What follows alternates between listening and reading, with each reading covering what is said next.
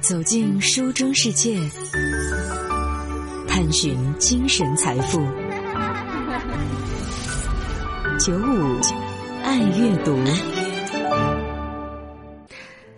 有这样的一位漫画家，他呢一看上去就有一种仙风道骨的气质。他是华人世界当中呢非常的有商业头脑的漫画家之一。他不怎么喜欢经营公司，但却非常的会赚钱。他就是著名的漫画家蔡志忠先生。二零二一年，蔡志忠呢出版了他的自传，开了画展。今年呢，他继续的画漫画、收佛像、打桥牌。他说自己啊应该能够活到一百二十岁。在蔡志忠出生的那一年，村子里的小教堂盖好了。之后啊，他就常常会被家人带到教堂去吃用米酒浸泡过的李子，听听故事。那时候的他在家里所有的孩子当中就已经显得特别的与众不同。想想看，一个三岁多的孩子就能够记住圣经当中一千多个故事啊！蔡志忠十五岁就入行，成为了职业漫画家。可是他却在三十六岁名利双收的时候呢，选择了离开。随后，他把诸子百家的故事以漫画的形式来进行解读。再后来，他又闭关十年，研究起数学和物理，还选择了隐退。可以说，蔡志忠每一次选择人生变道的契机，都在事业的巅峰期，而最终又以一个更好的蔡志忠。重新归来，蔡志忠见证了亚洲漫画的发展史，而这是教科书里没办法找到的历史。一九五七年前后，漫画周刊从台北火到了彰化的花坛乡。当时啊，才上初中二年级的蔡志忠就被台北的集英社聘请为漫画师，于是他决定离开家乡，北上台北。蔡志忠既赶上了台湾的漫画市场高速的增长期，但也同时遇上了漫画行业两次危机。在他作为漫画家的高光时刻，他把诸子百家的故事以古书新说的方式推广到了全球六十多个国家和地区。这套书被翻译成了二十六种语言，甚至成为了很多八零九零后他们的国学启蒙的读物。所以，他也被誉为是中国伟大的漫画家之一。回溯过往，蔡志忠说，他和漫画有着一种命定的缘分。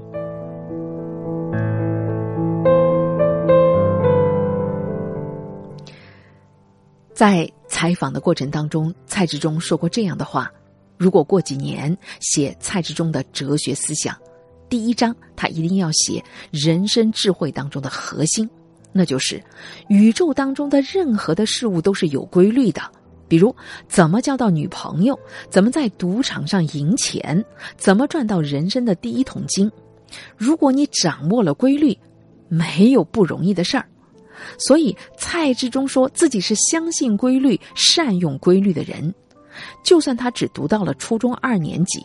但他一生专注于漫画、动画、桥牌、佛像的收藏、佛学、物理、数学、道家的思想、中国智慧起源等等的领域，因为在这当中，他都能够发现规律。他还用自己的亲身经验验证了“赚钱靠的是智慧而不是文凭”这句话的合理性。正是依靠规律做事，蔡志忠过得那叫一个风生水起啊！二零一一年，蔡志忠入住了杭州西溪湿地，成立了蔡志忠工作室。他说：“杭州的天气和生活的方式呢，和台湾很像，而且机票便宜，所以就来了。九百五十平方米的双层别墅，既是工作室，也是他生活的地方。里面的内设非常的简单，书架上呢都是他的手稿作品和佛像，而他的个人生活的区域。”不过是一张还不到四个平方米的罗汉椅。蔡志忠一直维持着他的三大爱好：画漫画、打桥牌、收藏佛像。写一本漫画的书只要三天，这对他来说不是夸张。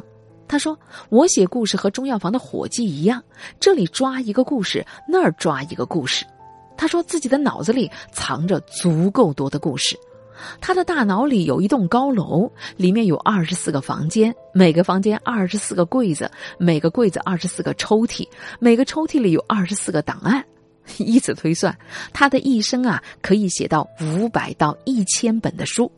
目前出版的是三百五十本。在他看来，成为职业漫画师必要的条件是会画漫画，会编故事。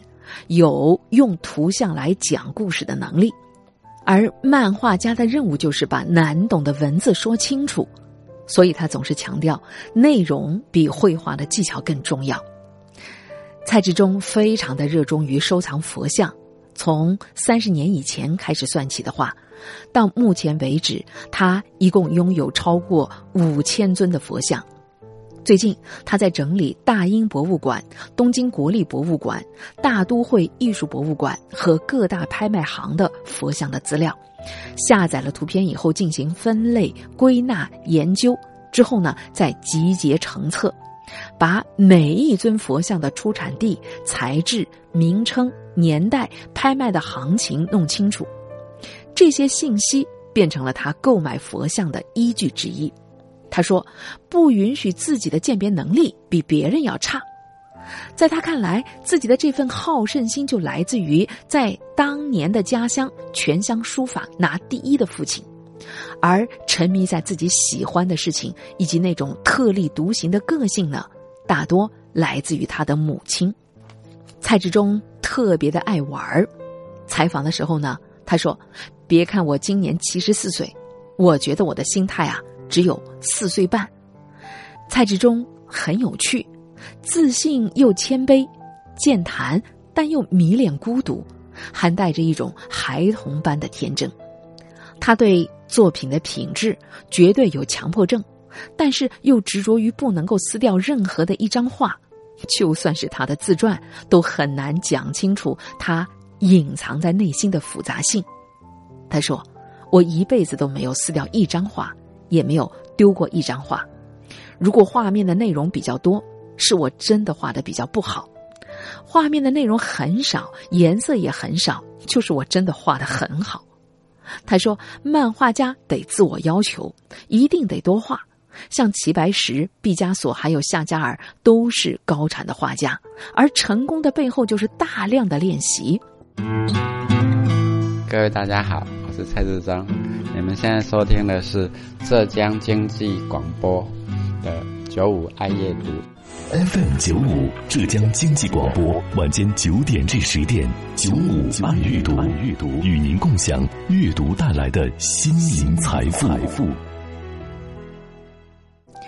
刚才我们听到的这个宣传带呢，就是几年以前我在采访蔡志忠老师的时候呢，当时呢录的一个音频。蔡志忠从来都不忌讳谈钱，他觉得赚钱是所有人可以独立的首要条件。小时候呢，他每个星期会替他的父亲买两次米酒，买一瓶米酒，父亲就会给他一块两毛钱，有时候给的是现金，有时候呢就赊账。如果他的口袋空了，每个月他总会有几次把父亲给的现金呢改为赊账，再额外的多赚上一笔。他从来不觉得这么干有什么罪恶感，他觉得这本来就是自己应该拿到的跑腿费呀。当然，蔡志忠赚钱的办法很多。当他的七彩卡通老夫子的总票房的收益达到了七千三百五十万，蔡志忠公司的业务从中国的台湾延伸到了中国香港和新加坡等地。这时候，他的世界观也发生了改变。赚钱的逻辑从加法的法则变成了乘法的法则。在台湾，他投稿到大的报社，从来都不见下面的人，而是直投上级，因为他笃定自己的作品是会热销的。他把他的《肥龙过江》《光头神探》和《大醉侠》这样的一些作品，分别连载在了中国台湾、中国香港、新加坡和马来西亚等地多家的媒体上。以此，给自己打开了一个全新的世界。他也曾经笃定他的庄子说一定会热销，却是在台湾地区，连续十个月，他的漫画《庄子说》都成为了畅销书的第一名。按照二零零八年的统计，大陆的出版社在获得了他的版权之后，十年的时间，蔡志忠的漫画书总的销量就超过了五百万册，印刷的次数都是在二三十次以上啊！所以，蔡志忠的系列的漫画从来都不愁销路。多年前，在蔡澜的一档访谈的节目当中。蔡志忠直言，自己啊右手画漫画赚了五千万的港币，另一只手买佛像赚了二点五亿的港元。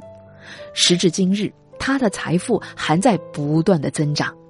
他曾经在参加 CCTV 开讲了的节目当中说过，创作者要有一手交钱一手交货的能力，只有创作者的内容物超所值，你的作品才会不愁销路。蔡志忠总是说，自己从来都没有努力过。当然了，在别人看来，他不努力才怪呢。在他的工作室十几米的书架上，摆放的大部分都是他的手稿。在开始创作之前，他会做大量的研究工作，包括漫画人物的结构图、身材的比例、表情、眼神、线条的粗细等等。在完成诸子百家系列的作品之前。他已经积累了近二十一年创作漫画、制作动画的经验，在没有社交活动的情况下，蔡志忠很少说话，也不爱睡觉，饭量呢非常的小，每天的工作时长可以达到十八个小时。据说他可以在椅子上坐五十八个小时，四十二天都不出门。人们很难在蔡志忠的自述当中找到关于他有没有遭遇过人生挫折的痕迹，他好像事事都非常的顺利啊。一九八五年，蔡志忠获得了第二十三届十大杰出青年的荣誉。当时李碧华想要和蔡志忠聊一聊一路走来的崎岖道路，他说：“我的第一反应就是我的人生哪有什么挫折啊？人生有时高。”有时低，有时大，有时小，这才精彩嘛！我要我的人生就像从黄河到小溪，然后汇入江河，既能遇到高山，也能遇到平原，最后抵达出海口啊！他说：“只要你坚持做一件事情，你就会乐此不疲。”一九九八年，在蔡志忠五十岁生日的当天，他打电话给出版社。说自己呢要停止所有出版的工作，开始研究物理了。此后的十年，他既没有画漫画，也没有收佛像，也没有打桥牌，就那样绝情的切掉了一切，重新开始。他说过：“其实你想爬到巅峰，也不算厉害。老师们总是说你得努力，努力就能爬到巅峰，但百分之九十九点九的人都没有爬到巅峰。”即使爬到了巅峰又如何？不也还是会掉下来吗？我就想，我的一生都走在高原上。如果我都已经在高原上，再去爬另一个山头，那不就很简单吗？当被问到为什么现在的年轻人很难找到自己的热爱的时候，对此，蔡志忠说：“因为他们还什么都没有做过，而且都没有干到极致啊。”他回忆起自己年轻的时候，刚接触动画，他一鼓作气的描完了《小鹿斑比》《动物足球大赛》两卷八毫米卡通的影片，三千多张动画的原稿。所以，他觉得，所有的爱好，你只有做到了极致，才会知道自己到底是不是真的热爱他们。所以，蔡志忠还不认为自个儿是努力的人，因为。他早已经把学习当做了一种自然而然的习惯。他说：“不必用意志，也不用刻意，就像小鸟唱歌，它是不需要努力的。你只要做自己最喜欢的事情，既不会觉得累，也不会疲倦。所以，尽管他的诸子百家的系列漫画出版都已经三十六年了，他还是能够用五分钟就把诸子百家讲完。”比如，儒家的思想就是人与人之间的和谐，道家的思想是人和自然的和谐，禅宗的思想是人与心的和谐。